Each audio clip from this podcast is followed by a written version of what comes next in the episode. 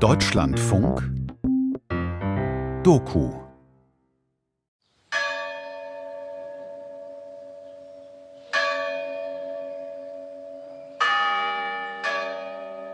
Aus der Stille taucht ein warmes Brot auf der schwarzen Leinwand auf. Eine Hand wirft einen lebenden Fisch neben das Brot. Auf einer Steinplatte liegen Weintrauben. Ein Männerfuß tritt behutsam darauf. Der rote Saft rinnt den Stein hinunter. Die nackte Brust einer Frau ist von einer goldenen Schale bedeckt. Aus der Schale beginnt Milch zu fließen.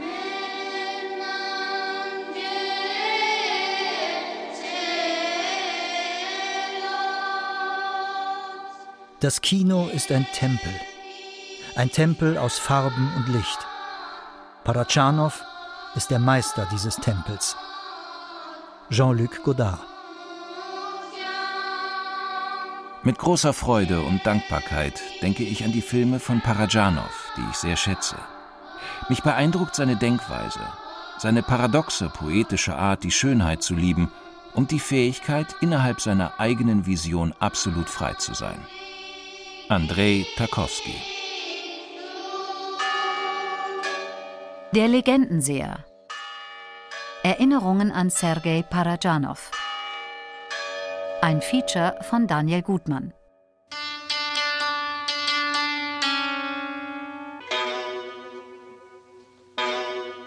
Purpurne Granatäpfel liegen auf einer weißen Leinwand. Daneben ein verzierter Dolch.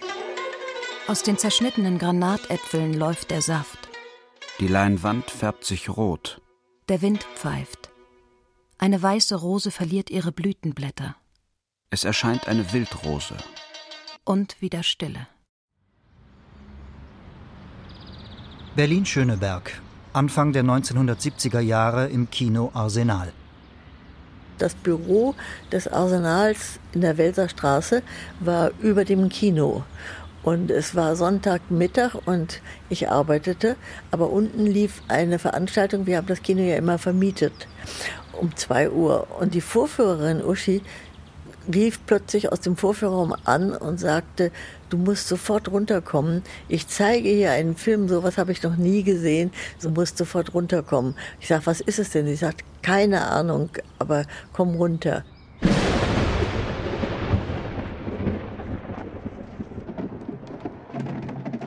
Ein Unwetter wütet über Sanahin. Blitze zucken, es regnet in Strömen.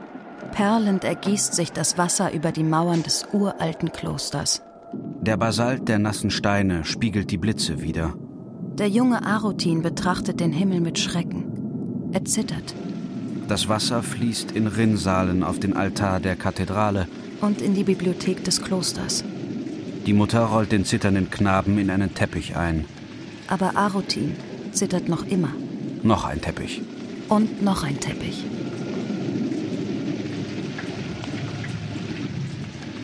Es waren wirklich die unglaublichsten Bilder von solcher Schönheit. Und äh, ich war fasziniert und blieb bis zum Ende. Und zum Ende habe ich die Leute gefragt, was das denn war. Und es war eine deutsch-armenische Freundschaftsgesellschaft.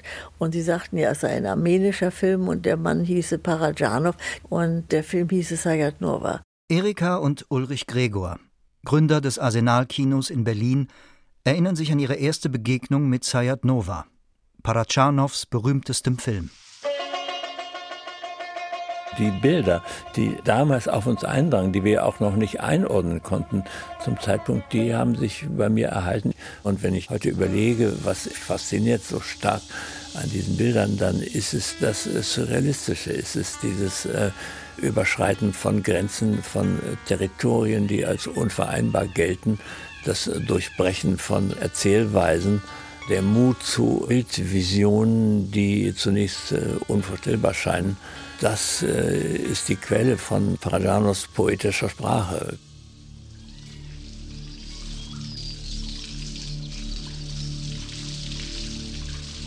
Die Mönche des Klosters eilen in Richtung Bibliothek. Einer nach dem anderen tragen sie die schweren, nassen Bücher heraus.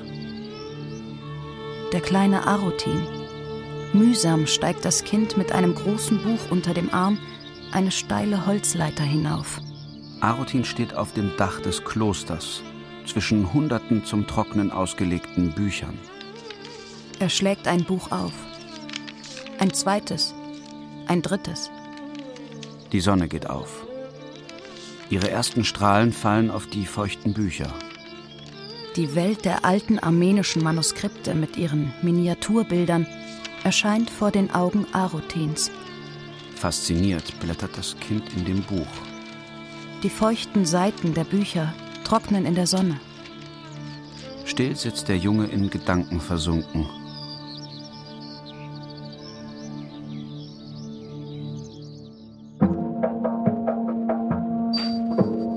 Мое детство, вот мой дом, это очень интересный дом со своими трагедиями, свадьбами, венчаниями, оплакиванием, похоронами. Meine Kunst wurzelt in meiner Kindheit. Und meine Kindheit ist mein Zuhause. Es ist ein staunenswertes Haus mit seinen Tragödien, seinen Hochzeiten, seinen Beerdigungen. Im Gespräch mit dem französischen Filmemacher Patrick Casals erzählt Sergei Parachanov aus seinem Leben. Wir waren Armenier aus Tiflis und um uns zu verständigen, mussten wir Georgisch und Russisch sprechen. Als Armenier in der Hauptstadt der georgischen Brudernation aufzuwachsen, ist nichts Ungewöhnliches.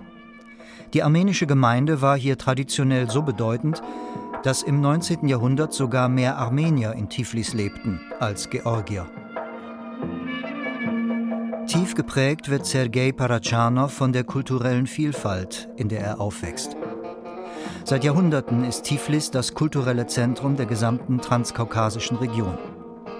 Neben den frühchristlichen Georgiern und Armeniern gibt es hier auch eine sehr alte jüdische Gemeinde.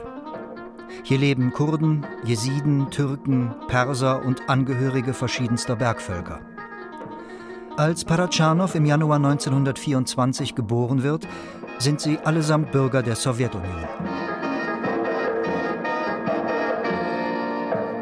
Мой отец был антиквар. В нашем доме появлялись очень много красивых вещей, старинных. Mein Vater Josef war Antiquitätenhändler. Ständig kamen alte Gegenstände und Kunstwerke in unser Haus, die dann bald weiterverkauft wurden.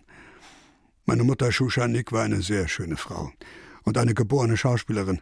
Manchmal kamen Künstler des Rustaveli-Theaters zu uns einzig und allein, um zu sehen, wie sie sich bewegt und wie sie spricht. Meine Mutter hatte keine Skrupel, mich in Badeanstalten mitzunehmen, die nur für Frauen bestimmt waren. Mein Geschlecht versteckte sie dann unter Seifenschaum, was aber nicht lange hielt und für Entsetzen unter den Frauen sorgte.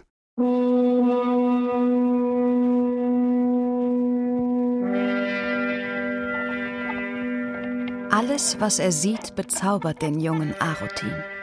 Er sieht den georgischen König Irakli und die Königin, begleitet von den Töchtern und Schwestern des Königs. Sie schreiten auf dem mit Teppichen bedeckten Weg in die königlichen Bäder. Arotin läuft unter den Gewölben der alten Badeanlage entlang. Dann steigt er auf das Dach des Gebäudes. Durch eine Luke blickt er hinunter ins Innere. Eine muslimische Bademeisterin gießt Wasser auf den Körper einer Frau.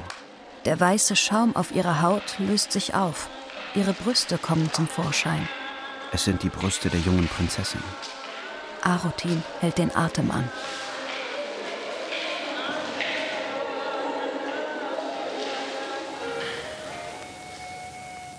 Ich habe zuerst am Konservatorium Violine gelernt. Mein Lehrer war gut, aber sehr streng. Er schlug mich mit dem Taktstock und dafür hasste ich ihn. Als er aber 1938 verhaftet und in Sibirien hingerichtet wurde, hat mir sein Schicksal sehr zu denken gegeben. Später habe ich Choreografie, Ballett und Gesang studiert. Ich habe berühmte Opernarien gesungen. Meine Lehrer waren jedoch der Meinung, dass ich am meisten Talent zum Regisseur hätte.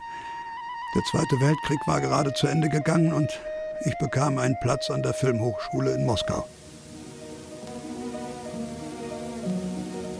Слушай, слушай, Андрееш. Ein Ausschnitt aus Andriesch, Parachanovs Abschlussfilm aus dem Jahr 1954.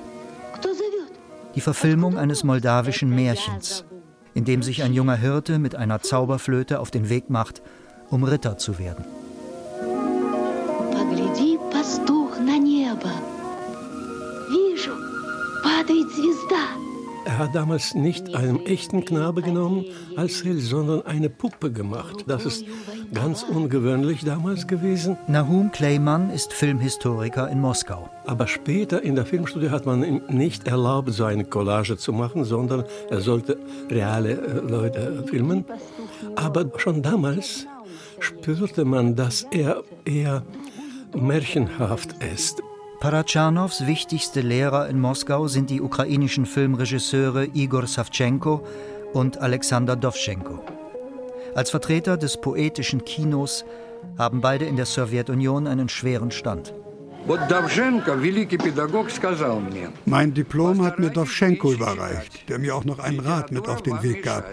Er sagte, lesen Sie nicht so viel. Die Literatur behindert Sie. Ihre eigenen Beobachtungen und Ihre eigene Haltung zu den Dingen sind interessanter als das, was Bücher Ihnen geben können. Es war auch Dovschenko, der mir vorschlug, in die Ukraine zu gehen, um in den Filmstudios von Kiew zu arbeiten. Kami, kami.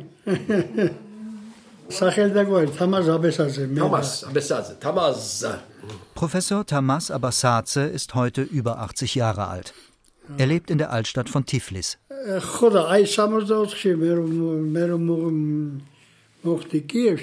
Im Jahr 1964 kam ich nach Kiew, um Kybernetik zu studieren. Irgendwie hatte ich von Parajanov gehört und wollte ihn gerne kennenlernen. Ich rief ihn an. Und als er hörte, dass ich aus Tiflis komme, lud er mich noch am selben Tag zu sich ein. So begann unsere Freundschaft. Er hatte Spaß daran, mich den großen Kybernetiker zu nennen.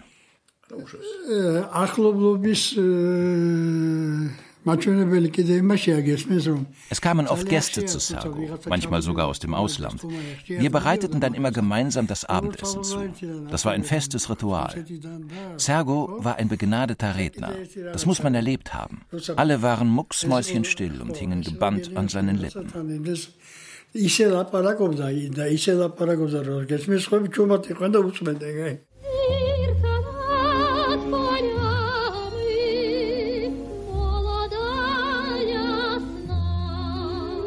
Als Tamas Abassadze in Kiew zu studieren beginnt, lebt Parachanow schon seit fast einem Jahrzehnt in der Ukraine. Kaum angekommen, hat er eine ukrainische Diplomatentochter geheiratet und mit ihr einen Sohn bekommen. Doch nach sieben Jahren zerbricht die Ehe. In einem Interview mit dem russischen Fernsehen erzählt Svetlana Szczerbatiuk,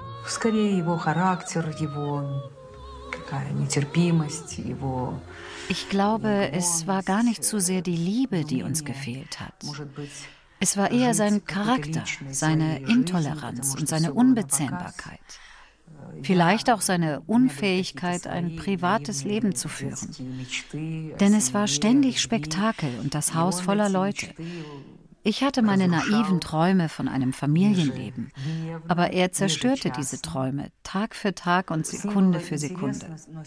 Mit ihm zusammen zu sein war interessant, aber es war auch wahnsinnig anstrengend. Dazu kommt, dass Parachanow bisexuell ist und, auch wenn das in der Sowjetunion unter Strafe steht, seine homoerotischen Neigungen ausleben möchte. Parajanov hat es mir so erklärt. Ich fände es nicht in Ordnung, wenn ich mich mit irgendeinem Typen im Badezimmer verlustiere, während meine Frau nebenan im Bett liegt. Während Parachanows Liebesleben eher freizügig verläuft, wendet er sich in seinen Filmen hochromantischen Themen zu. Этот фильм – поэтическая драма. Dieser Film ist ein poetisches Drama über die große Liebe von Iwan und Marischka. Er führt uns die Lebensweise der alten Karpatenvölker und ihre Legenden vor Augen. Studio Alexander Dowschenko, 1964. Schattenvergessene Ahnen, im internationalen Verleih auch die Feuerpferde, ist Parachanows erstes Meisterwerk. Я на Украине сделал 8 фильмов, девятый был es war schon mein neunter Film, aber erst mit diesem Film habe ich so richtig zu meinen Themen gefunden. Von da an konzentrierte ich mich auf meine Faszination für alte Volkssagen und zugleich auf die großen menschlichen Themen, auf Liebe, Tragik und Gott. Denn genau diese Dinge haben mich in Literatur und Film von jeher interessiert. Нічого, Марічко, скажу мамі і заберу тебе до нас на кічерю. О, мой мой, Іванку. Dieser Film wurde gemacht zum 100-jährigen Jubiläum von Kotzubinski. Das war ein ukrainischer Schriftsteller und hat seine Erzählung genommen, so eine Legende über Romeo und Julia vom Karpaten sozusagen. Und gerade in dieser Zeit kam nach Kiew äh, Juri Ilienko, das war ein sehr begabter Kameramann. Er war ein, sehr expressionistisch, kann man sagen. Er war unter dem Einfluss von Urusiewski, dem großen russischen Kameramann, der die Kraniche fliegen äh, gedreht hat. Und diese Generation war besessen mit dieser bewegten Kamera. Schatten vergessener Ahnen ist ein Film mit vielen experimentell-poetischen Kamerasequenzen, mit denen Paratschanow seine Vision von der alten Kultur des karpatischen Volksstamms der Huzulen auf die Leinwand zaubert. Die Huzulen selbst fühlten sich von dem Film so treffend dargestellt, dass sie ein von Paratschanow erfundenes Element für bare Münze nahmen, erzählt der Anthropologe Levon Abrahamian. In Shadows of Forgotten Ancestors he invented a wedding ritual with a yoke. In diesem Film hat er sich ein Hochzeitsritual mit einem Ochsenjoch ausgedacht, das die Huzulen seitdem tatsächlich praktizieren. Die Idee war auch nicht so abwegig, denn alte Beschreibungen legen nahe, dass Ochsengeschirre bei Hochzeiten tatsächlich eine Rolle gespielt haben könnten. So he was close to the meaning of this event.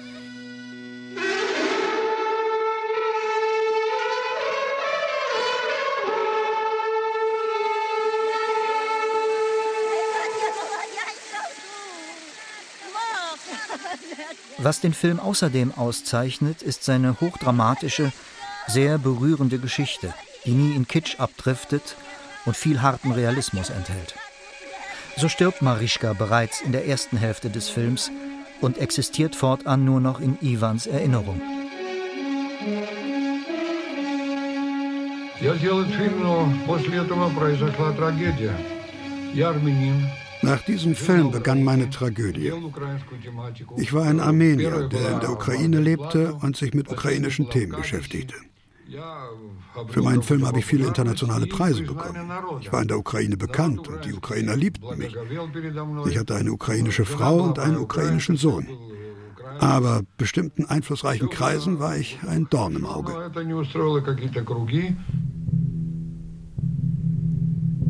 Der Scherbizky, der damalige Parteichef in Ukraine, hasste Parajanov und Parajanov hasste ihn.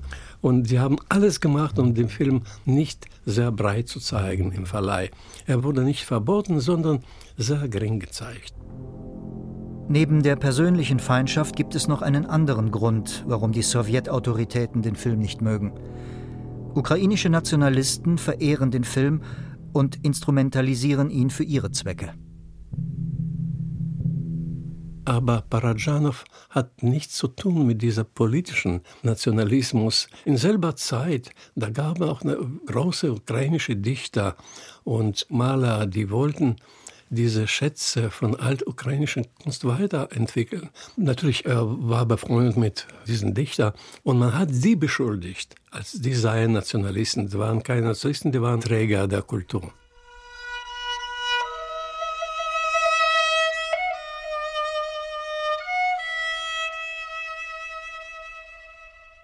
Der jugendliche Arutin in der Werkstatt eines Musikers. Er sieht zu, wie der Meister die Kamancha mit einer durchsichtigen Seite bespannt. Der junge Mann zittert vor Freude. Er schließt die Augen und streichelt und streichelt das Instrument. Er nimmt Perlmuttstücke und streut sie auf die Kamancha.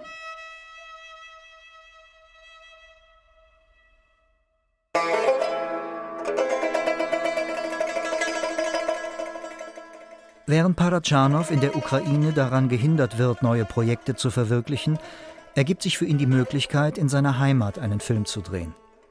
Anlass ist der 250. Geburtstag von Arutin Sayadyan, genannt Sayad Nova, zu Deutsch König der Sänger. In der transkaukasischen Tradition ist er der berühmteste Vertreter der Kunst der Aschuks, der Dichtersänger.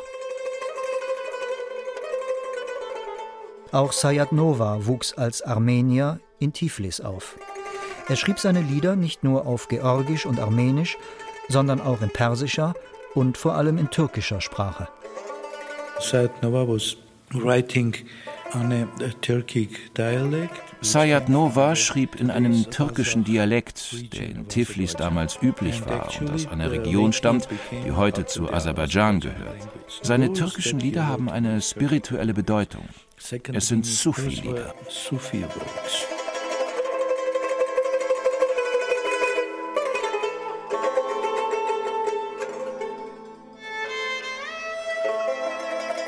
Spirituell stand Sayat Nova in der Tradition der persischen Liebesmystiker. Als Barde am Hof des georgischen Königs durchlitt Sayat Nova zugleich ein persönliches Liebesdrama, das über viele Jahre andauerte. Die geheime, in den Augen der Welt völlig unmögliche Beziehung zu Anna, der Tochter des Königs. Wir suchten uns selbst, im anderen. Im Palast des Königs Irakli, in den Gemächern der Prinzessin Anna. Die jungen Hände der Prinzessin klöppeln spitze. Die jungen Hände Sayat Novas zupfen die Saiten. Er singt von der Liebe Matt Nunes. Mit geschlossenen Augen, den Kopf geneigt, preist er die Schönheit von Laila. Anna hebt langsam den Kopf und lässt den Blick auf Sayat Nova verweilen. In drei Nischen des Gemachs stellen Annas Freundinnen das Begehren, die Traurigkeit und die Liebe dar. Jugendliche melken ein Lama. Ein Pfau zeigt sein prächtiges Federkleid. Kinder imitieren die Nachtigall.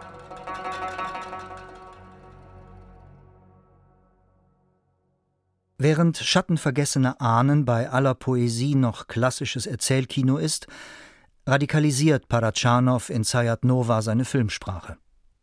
Anstelle von Dialogen werden gelegentlich kurze Gedichtpassagen eingesprochen oder Zwischentitel eingeblendet. Eine Handlung im üblichen Sinn ist schwer auszumachen. Außerdem gibt es in dem gesamten Film so gut wie keine Kamerabewegung. Мне показалось, что кинематограф может быть статичный изобразительно, как статична миниатюра, но иметь внутреннюю глубину, внутреннюю пластику и внутреннюю динамику. Ich bin zur Überzeugung gekommen, dass man im Kino mit statischen Bildern arbeiten kann und dafür im Bild eine innere Dynamik erzeugt. Das ist der Grund, warum Sayat Nova völlig anders geworden ist als meine früheren Filme. Die Idee kam mir, während ich mich in das Studium religiöser armenischer Miniaturen vertiefte, die voller Spiritualität und Poesie sind. Sie haben in mir ein bis dahin unbekanntes Gefühl der Verehrung ausgelöst.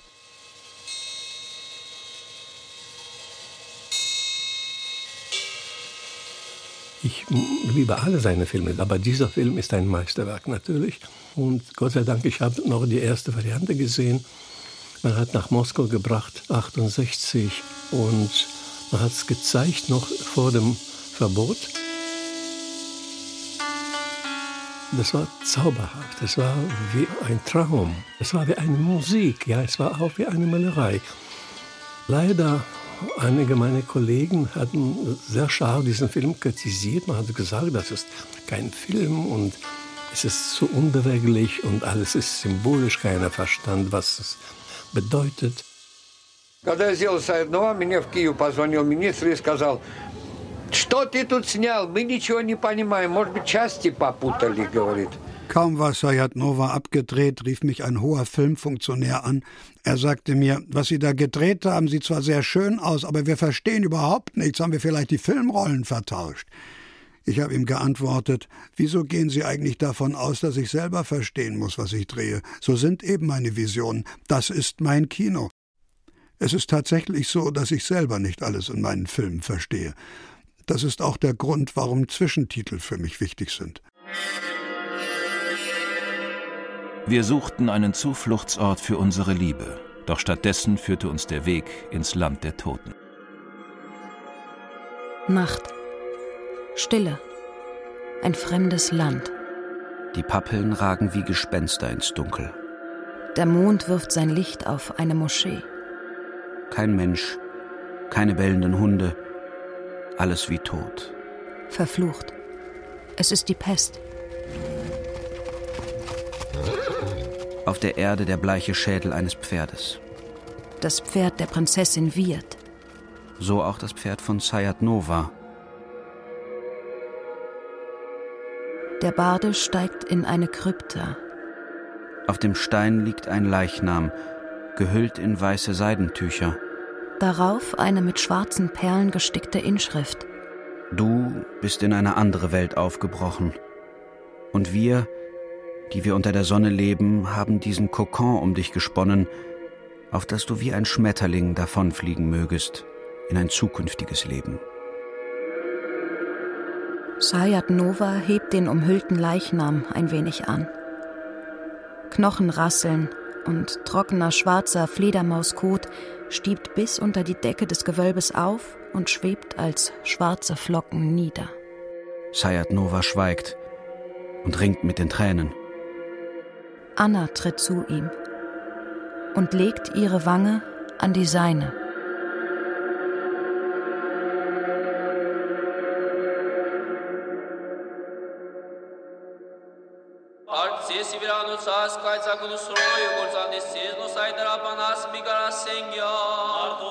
Hauptschauplatz des Films ist das Kloster von Harpat, in dem der echte Sayat Nova die letzten beiden Jahrzehnte seines Lebens verbrachte.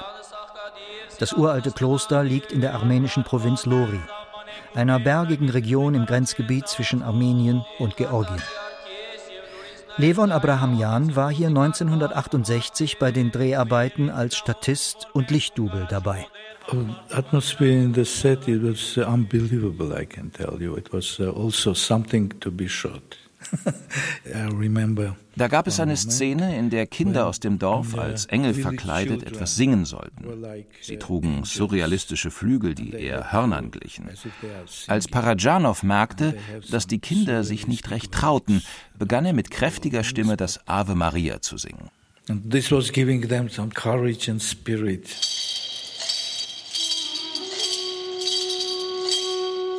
Für die symbolischen Bildkompositionen des Films ist die Ausstattung von besonderer Bedeutung. One of his uh, creative uh, zu seinen Prinzipien gehörte es, mit authentischen Requisiten zu arbeiten. Er hat zwar auch frei erfundene Objekte verwendet, aber immer zusammen mit authentischen Dingen. Als ich den Katholikos dubeln musste, war die Krone auf meinem Kopf nicht etwa eine billige Kopie, sondern das Original aus dem Museum in Etchmiadzin und es befanden sich jede Menge Juwelen darauf. Любовь к фактурам, любовь вот к этому, она Vielleicht habe ich diese Liebe zum Authentischen von Pasolini und Fellini. Es ist doch so, wenn du einen alten Gegenstand filmst, nimmt der Film einen archaischen Charakter an und erfordert einen anderen Stil. Meine Liebe zu alten Dingen ist kein Zufall. Sie ist meine ästhetische Überzeugung.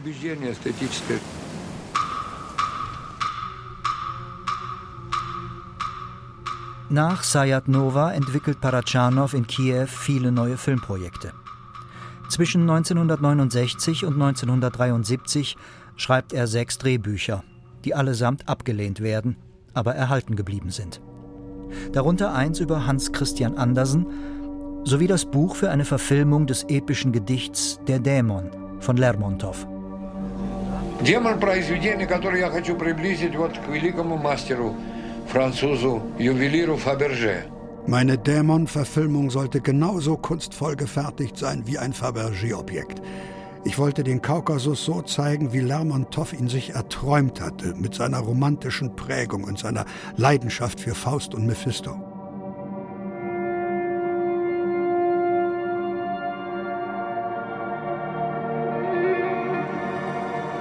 Der uralte Chor der Granitfelsen besingt die Schönheit des Kasbek. Ein Diamant, der Kasbek. Wie ein geschliffener Edelstein funkelt er vom ewigen Schnee. Tiefziehende Wolken zerstoßen sich am Grat unter dem hellen Blau des Himmels. Gletscherspalten wie weißblaue Adern und die Gipfel von Basiliken gekrönt. Auch auf der anderen Seite des Passes Basiliken, Grabstätten und Wachtürme zugleich. Kalt und grau tobt der Terek in der Tiefe, gräbt sich einen neuen Lauf. Das Geheul verwirrter Tiere hallt durch die Schluchten. Hungrige Vögel kreisen schreiend am Himmel.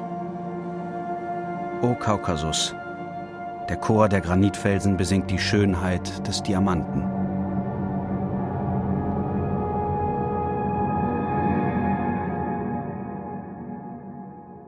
Die Realisierung des Films bleibt ein Traum.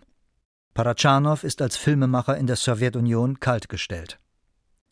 Um sich über Wasser zu halten, treibt er ein wenig Handel. Mit Antiquitäten und mit Diamanten.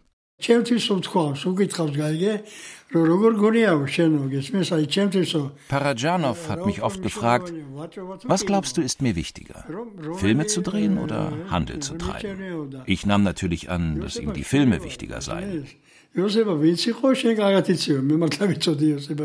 Er aber sagte, ich bin ein Sohn von Josef. Und ist dir klar, wer Josef war? Was für ein Typ Mensch? Und wenn du mich anschaust, siehst du nicht, wie meine Augen glänzen, wenn ich etwas kaufe und verkaufe.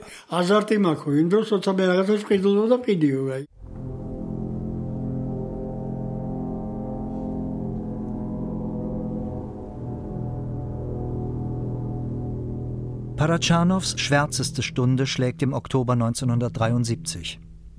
Infolge einer Intrige wird er vom ukrainischen KGB festgenommen und zu vier Jahren Lagerhaft verurteilt. Offiziell, weil er schwul war. Das war die offizielle Erklärung. Man hat ihm auch beschuldigt, dass er spekulierte mit Diamanten. Я лично, мой архив, meine Personalakte enthält drei Gefängnisstrafen. Ein Gericht verurteilte mich als Surrealist, der die soziale Struktur als Chimäre betrachtet. Als säße ich als Wasserspeier auf der Spitze von Notre Dame mit einer riesigen Schnauze und scharfen Krallen. Ich wurde dann wirklich zu solch einer Chimäre, die sehnsüchtig in die Freiheit blickte und auf die Ankunft einer besseren Zeit wartete. Wir hörten dann, dass er im Lager ist und dann haben wir Freiheit für Parajanov ins Programm geschrieben und versucht, was für ihn zu tun. Das mussten wir ja, weil die Geschichte war ja unglaublich. So ein genialer Filmemacher und jetzt kommt er unter absurden Anschuldigungen hinter Gitter.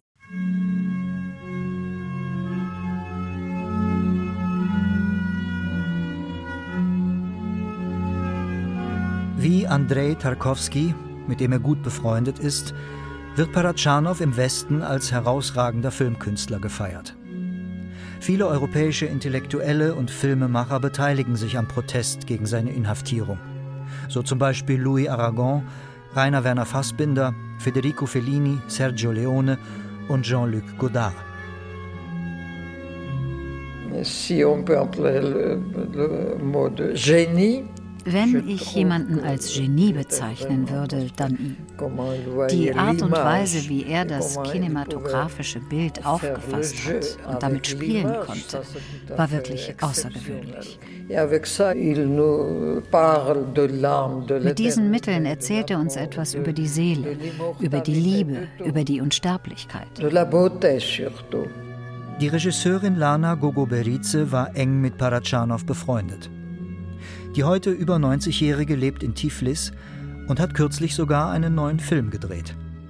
Es hat à cause de ça qu'il crée cette beauté sur l'écran, les autorités de l'Union soviétique ne l'aimaient pas. Ich glaube, dass die Sowjetautoritäten ihn schon deshalb hassten, weil er solch eine Schönheit auf der Leinwand geschaffen hat. Denn er war nie ein Dissident. Er war nicht einmal gegen das Regime. Das war überhaupt nicht sein Thema.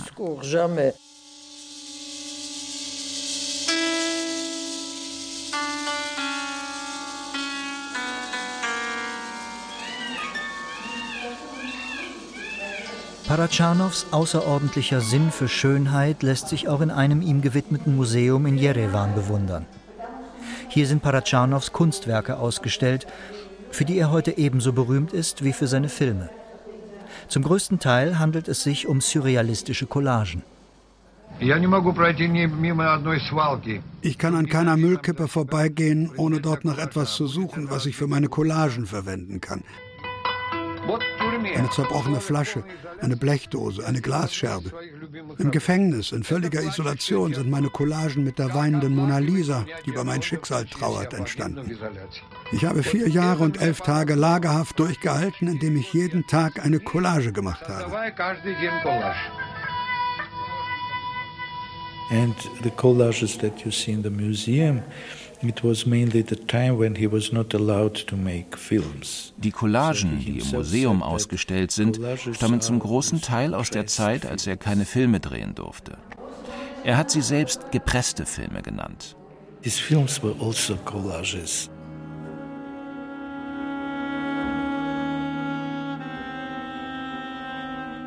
Der Palast des georgischen Königs in den Gemächern der Prinzessin.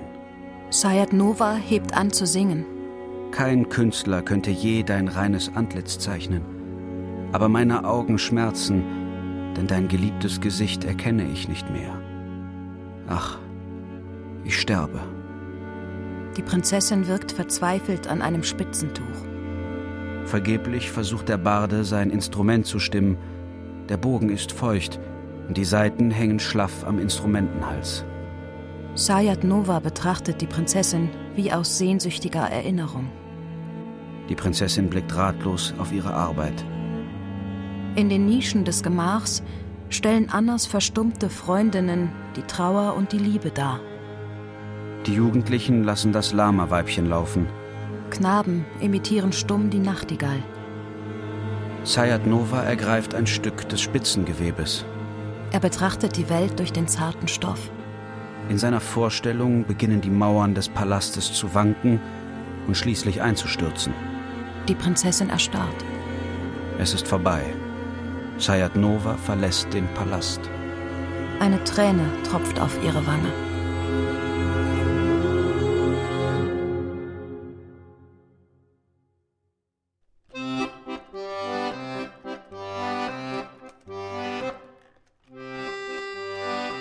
Studenti?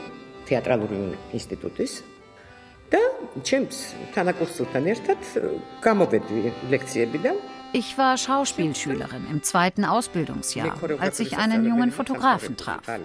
Der sagte, weißt du, wo ich jetzt hingehe? Zu einem der größten Filmregisseure. Komm doch mit. Aber die Idee gefiel mir nicht, denn ich hatte von Parajanov gehört, dass das ein seltsamer Mann sei, der sich oft sehr unhöflich und taktlos benehme.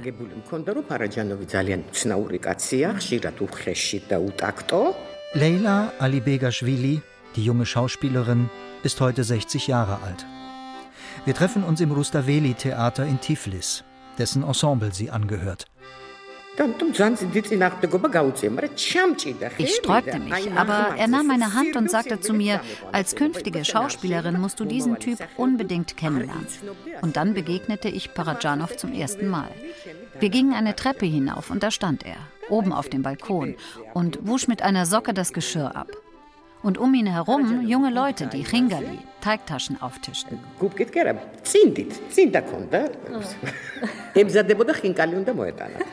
Ende 1977 kommt Paratschanow frei.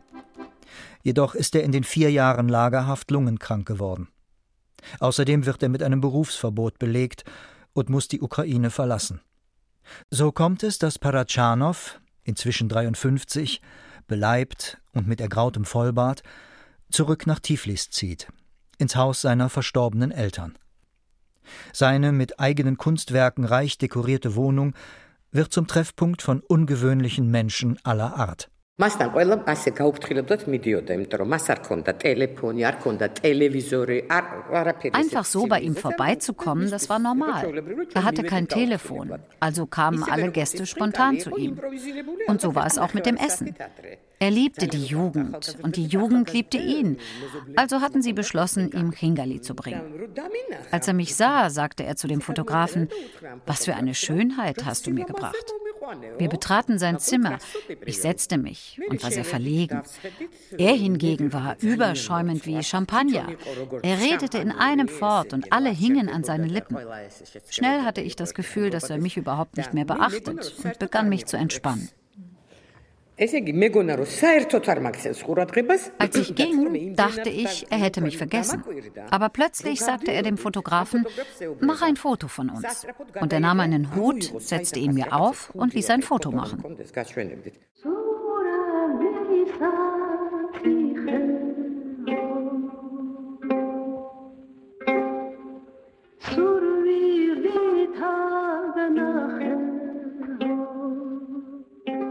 Im Vorfeld der Perestroika wird Paratschanow auf Veranlassung des georgischen Parteichefs Eduard Shevardnadze rehabilitiert. 1984 erhält er die Erlaubnis, endlich wieder einen Film zu drehen. Die Legende der Festung Suram erzählt eine Geschichte aus der georgischen Mythologie. Damit die Mauern der Festung, die beim Bau ständig wieder einstürzen, endlich halten, opfert sich ein junger Mann. Er lässt sich mit einmauern. Zu ihrer großen Überraschung bietet Paratschanow Leila Alebegashvili eine Rolle an.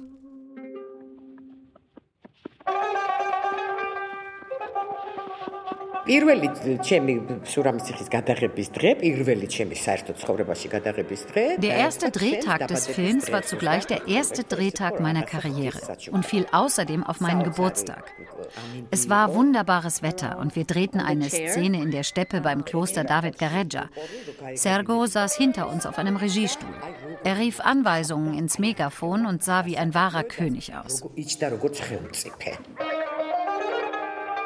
Zwischen Sergo und Leila entwickelt sich eine innige Freundschaft, die bis zu seinem Tode andauern wird.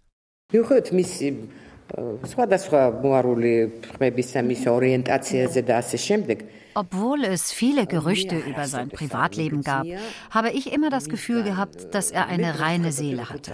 Und wenn er während der Dreharbeiten einen schmutzigen Witz erzählte, sagte er immer, Lela, halte dir die Ohren zu. Ich habe natürlich trotzdem gelauscht. Dann sagte er wieder, Lela, halt dir die Ohren zu. Parachanows neuer Film basiert auf ähnlichen Gestaltungsprinzipien wie Sayat Nova aber ohne dessen formale Strenge. Es gibt wieder Dialoge und eine erkennbare Handlung. Hinzu kommen Elemente von Volkstheater, Tanz und derbem Humor. Geblieben sind Parachanows traumähnliche Bildkompositionen.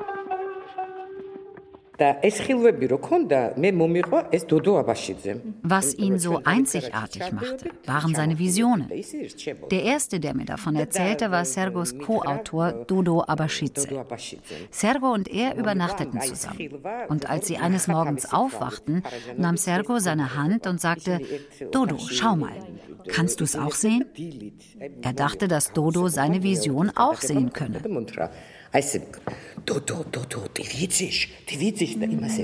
Und David Gareja ist eine Steppe, also haben sie wahrscheinlich ins Nichts gesehen. Eine Karawane zieht über die Grenze zwischen Persien und Georgien. Die Kamele sind mit Säcken beladen, mit eisenbeschlagenen Truhen und Schläuchen von Olivenöl, die an ihren Flanken baumeln. Der Anführer der Karawane ist Prinz Sinodal, er reitet auf einem herrlichen Perserhengst. Der Prinz führt den Transport der Geschenke für Tamara, seine Braut. Der zukünftige Bräutigam ist reich gekleidet. Er trägt ein wertvolles Kettenhemd und einen leuchtenden Helm. Ornamente aus persischer Seide mildern die Kälte des Metalls. Der Sattel seines Pferdes ist mit Elfenbein belegt und die Satteldecke mit Goldfäden bestickt. Der Prinz ist in seine Heimat zurückgekehrt.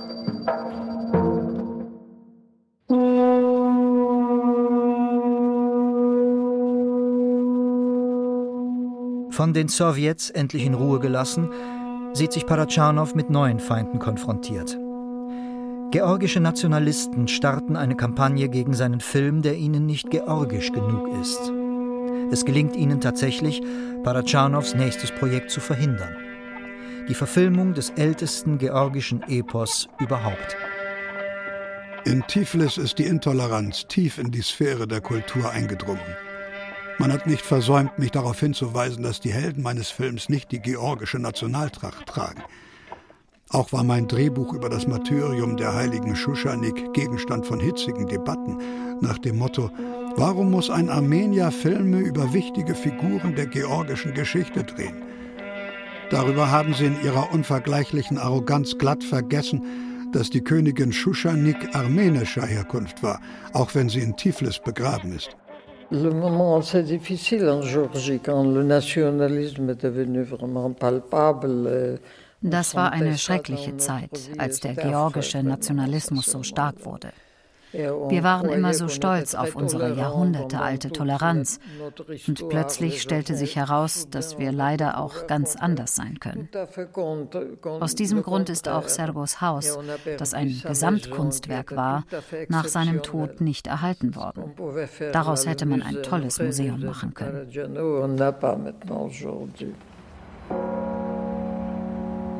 Heute erinnert in Tiflis nur noch eine Skulptur an einen der berühmtesten Söhne der Stadt. Gerade Parajanov war, wenn man so sagen kann, ein international bewusster Mensch. Nach seinem letzten Film Aschik Krieb sagt er, ich habe in diesem Film die Spuren von drei Völkern bewusst zusammengeklebt. Das waren die armenische, aserbaidschanische und georgische Kulturen und sagte, endlich werden diese Völker verstehen, es ist dumm zu kämpfen miteinander. Also er hasste jeden Nationalismus, auch armenischen Nationalismus und georgischen Nationalismus.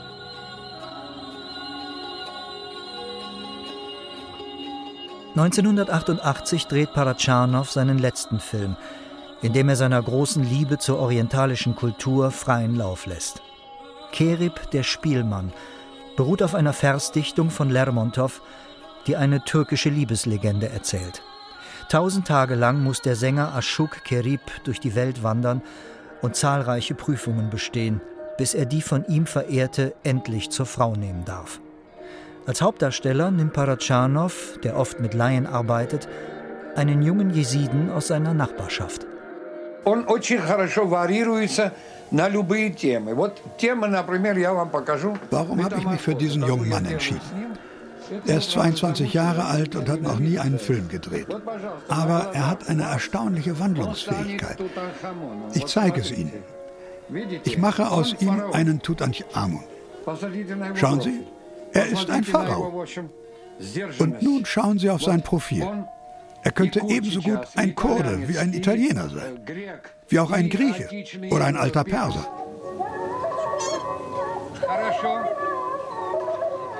Doch auch bei diesem Projekt kommen Parajanov die aufstrebenden Nationalismen aus der Region in die Quere. Noch während der Drehvorbereitungen verschärfen sich die Spannungen zwischen Armenien und Aserbaidschan. Luisa Niasian, die Cutterin, erinnert sich an hitzige Debatten innerhalb des Filmteams.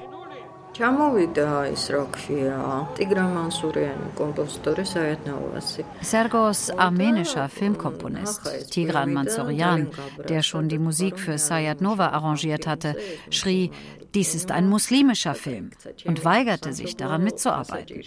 Sergo war darüber außer sich vor Wut. Ich habe ihn niemals so fluchen hören.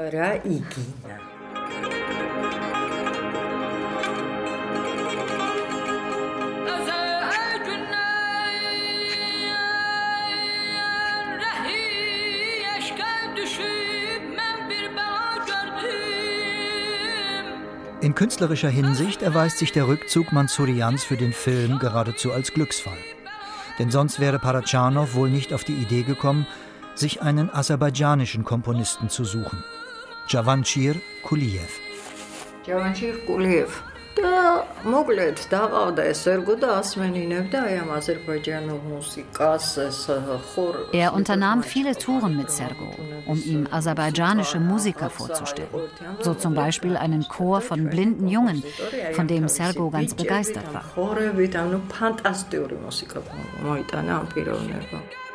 Während Parajanov sich mit Leidenschaft in die aserbaidschanische Kultur vertieft, bricht zwischen Armenien und Aserbaidschan der Krieg um die Region Bergkarabach aus.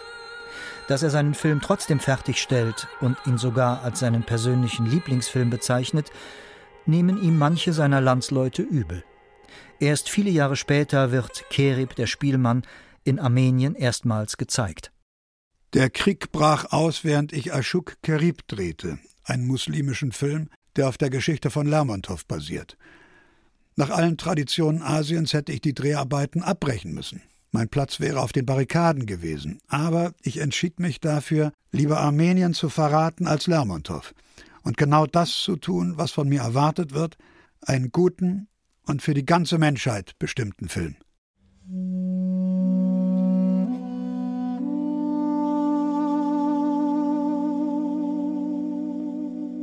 Mit seinem Film im Gepäck darf Paratschanow im Herbst 1988 erstmals ins nicht-sowjetische Ausland reisen.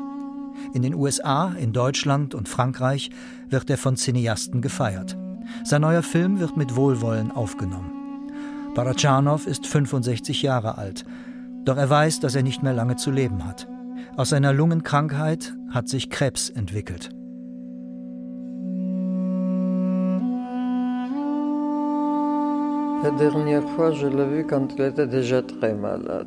Als ich ihn zum letzten Mal sah, war er schon sehr krank. Er lag nur noch im Bett, sprach aber trotzdem noch von seinen Filmplänen. Er erzählte mir, welche Szenen er wie und wo drehen wollte. Es war wirklich ein tragischer Moment, denn uns war beiden völlig klar, dass daraus nichts mehr werden würde.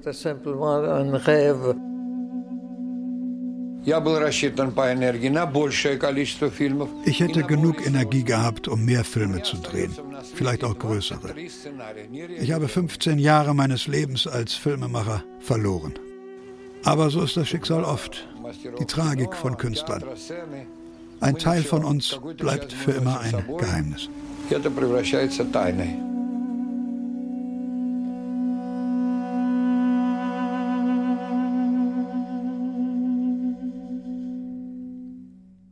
Juli 1990 stirbt Sergei Paradschanow.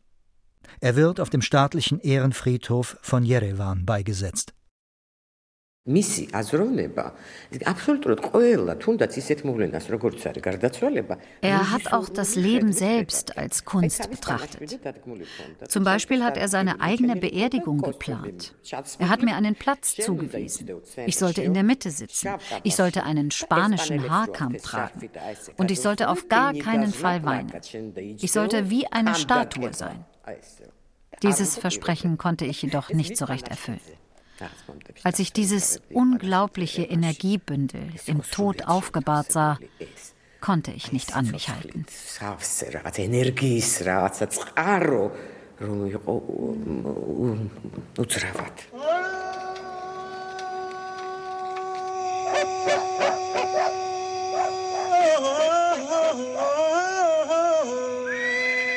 Das Ende der Fastenzeit. Vor der Kathedrale von Hachpat schlachten die Pilger Schafe, ziehen ihnen das Fell ab, reißen die Eingeweide heraus. Hunde streichen um sie herum, in der Hoffnung, ihren Hunger stillen zu können. Sayat Nova streckt die Hände nach einem Schaf aus und bekommt ein neugeborenes Lamm geschenkt. Er nimmt das Lamm auf den Arm und geht in den Vorhof des Klosters. Ringsum vertrocknetes Gras und graue Berge. Sayat Nova hebt den Kopf und sieht, dass auf der Kuppel des Klosters das erste frische Gras wächst. Ein Schritt und Sayat Nova steht auf dem Dach des Klosters. Ein Frühlingswind streicht über das frische Grün. Sayat Nova legt das Lamm nieder. Er wendet das Gesicht zur Sonne mit geschlossenen Augen. Sayat Nova lächelt wie im Traum. Er knöpft sein Gewand auf und legt es ab. Mit nacktem Oberkörper breitet er die Arme aus und fängt leise zu singen an.